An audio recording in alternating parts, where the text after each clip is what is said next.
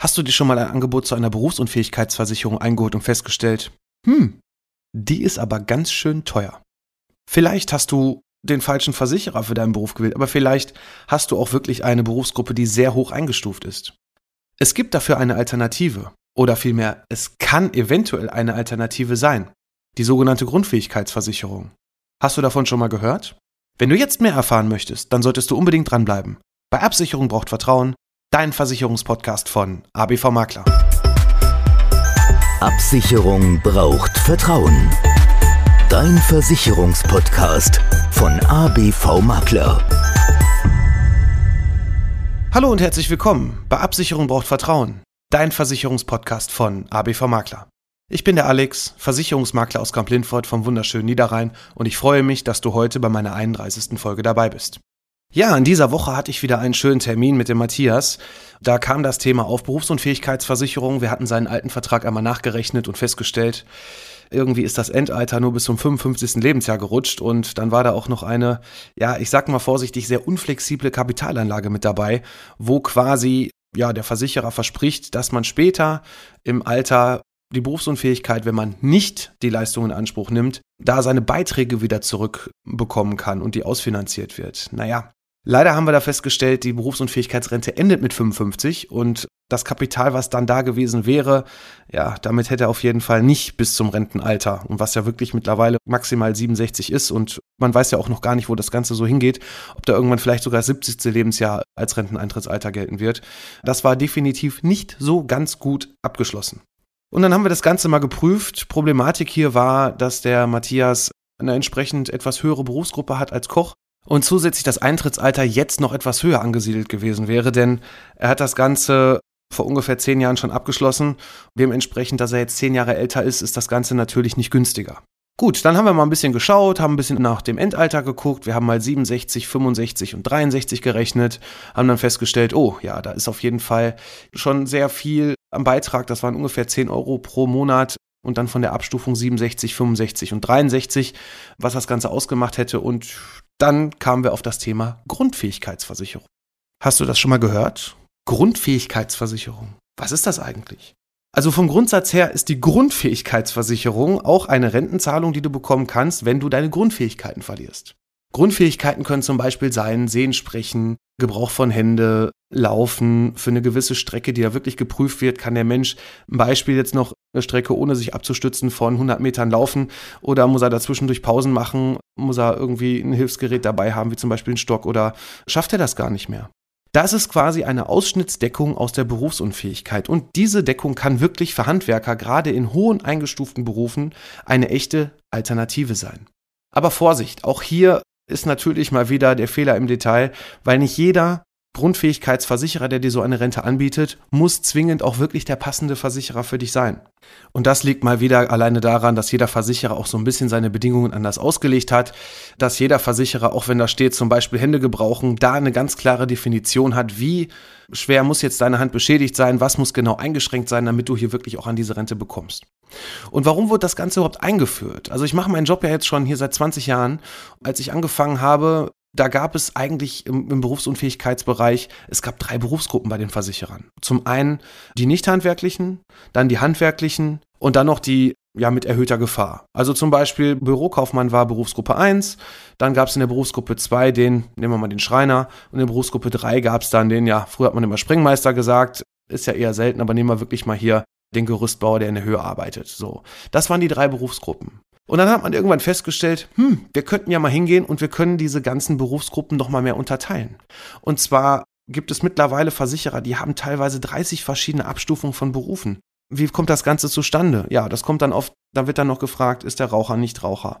Ist er Akademiker? Ist er kein Akademiker? Sitzt der jetzt mehr im Büro, seinem Außendienst mit dem Auto unterwegs und so weiter? Also es wurde wirklich mittlerweile bei jeder Gesellschaft immer mehr darauf geachtet und immer mehr das Ganze auseinandergenommen. Wie kann ich denjenigen etwas genauer einstufen und dadurch bekommt er natürlich dann, wenn er entsprechende Voraussetzungen hat, eine bessere Berufsgruppe.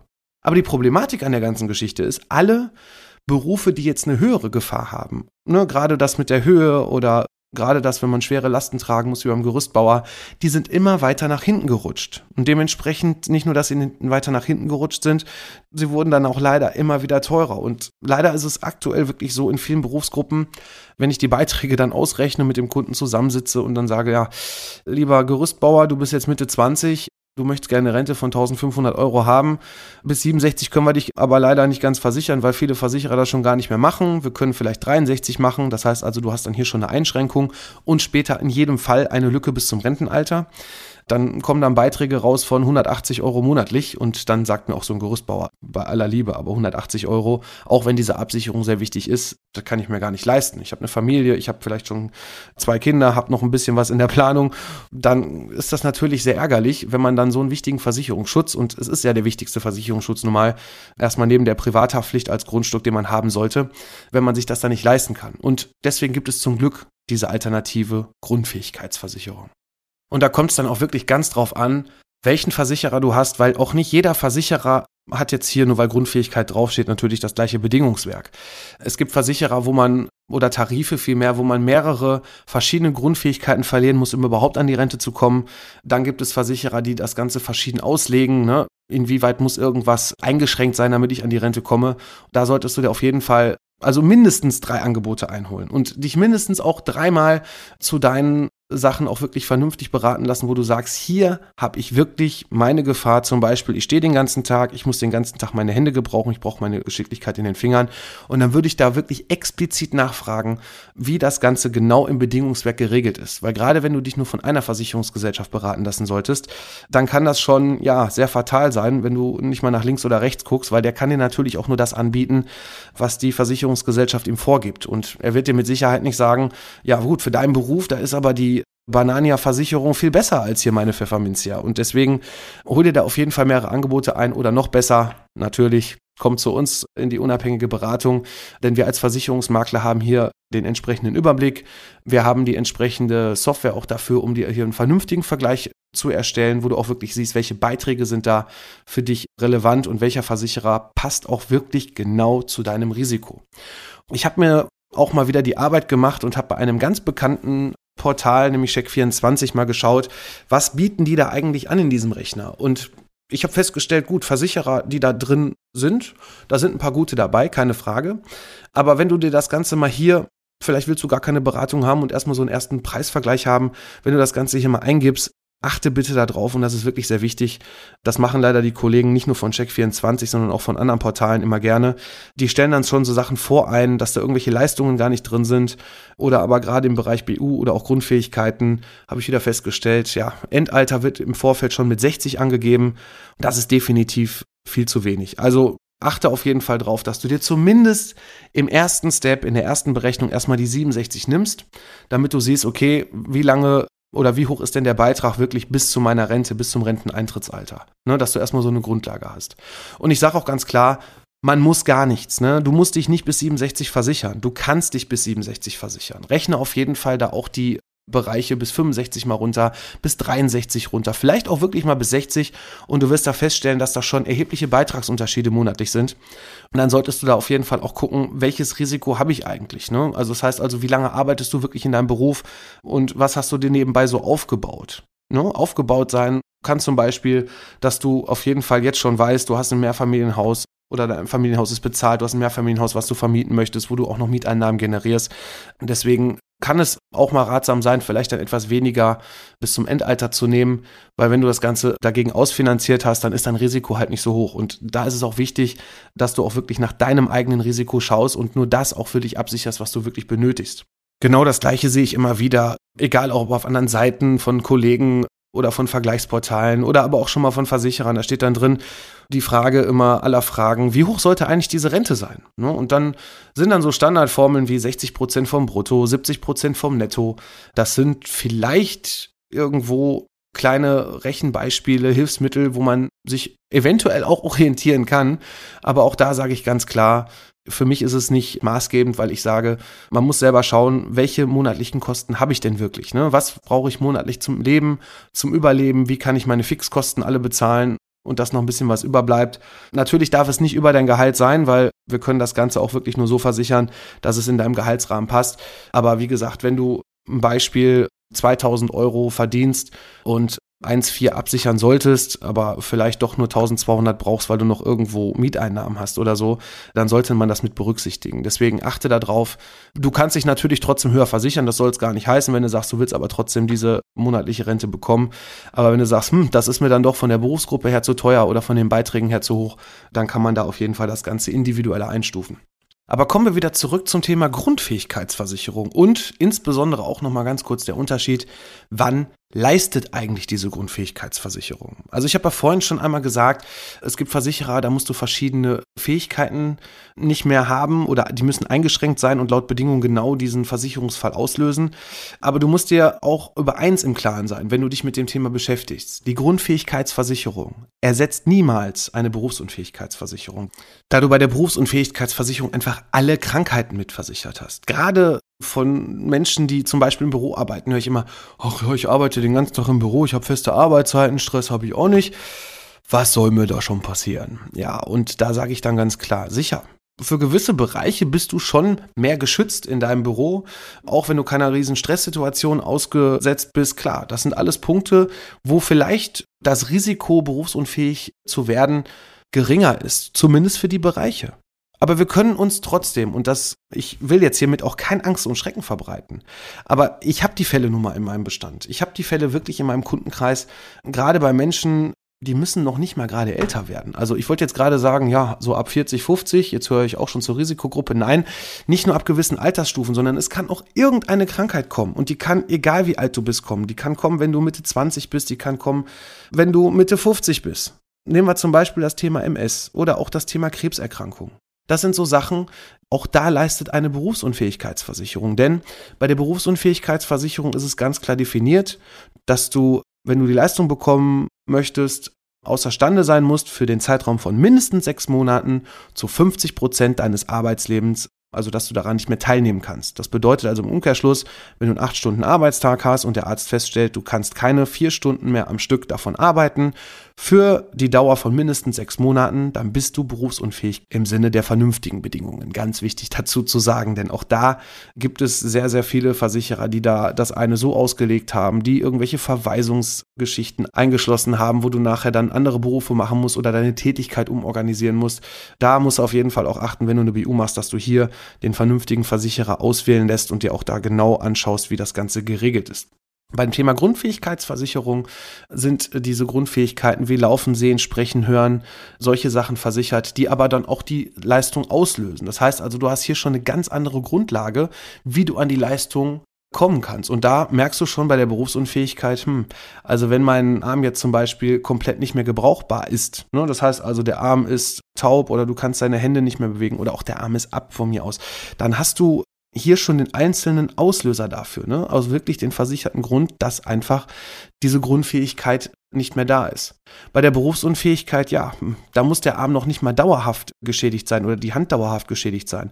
Es kann auch temporär sein, das heißt also zeitlich befristet. Beispiel, du hast einen Unfall und aufgrund dieses Unfalls bist du jetzt danach noch in der Reha. Und das Ganze, weil es wirklich ein sehr schwerwiegender Unfall war mit einem Trümmerbruch und bis du alles wieder so aufgebaut hast und wieder in die Eingliederungsphase kommen kannst, fällt mir gerade eine Kundin auch ein, da hat das Ganze über zwei Jahre gedauert. Die hat dann wirklich auch diese Berufsunfähigkeitsrente in der Zeit bekommen. Und als sie wieder fit war und in der Eingliederung wieder war und wieder gearbeitet hat und wieder voll gearbeitet hat, dann hat sie entsprechend hier für diesen Zeitraum die Berufsunfähigkeitsversicherungsrente bekommen. Und das kann doch wirklich wenn man sich das mal richtig äh, auf der Zunge zergehen lässt, das kann doch eigentlich kein Versicherungsschutz sein, den, auf den ich verzichten möchte. Denn was passiert eigentlich, wenn ich berufsunfähig werde? Da denken wirklich viele Menschen noch, Mensch, ich kann mich ja auf den Staat verlassen. Ja, kann man. Wenn man von Hartz IV leben möchte, sage ich es mal ganz knallhart, dann kann man das machen.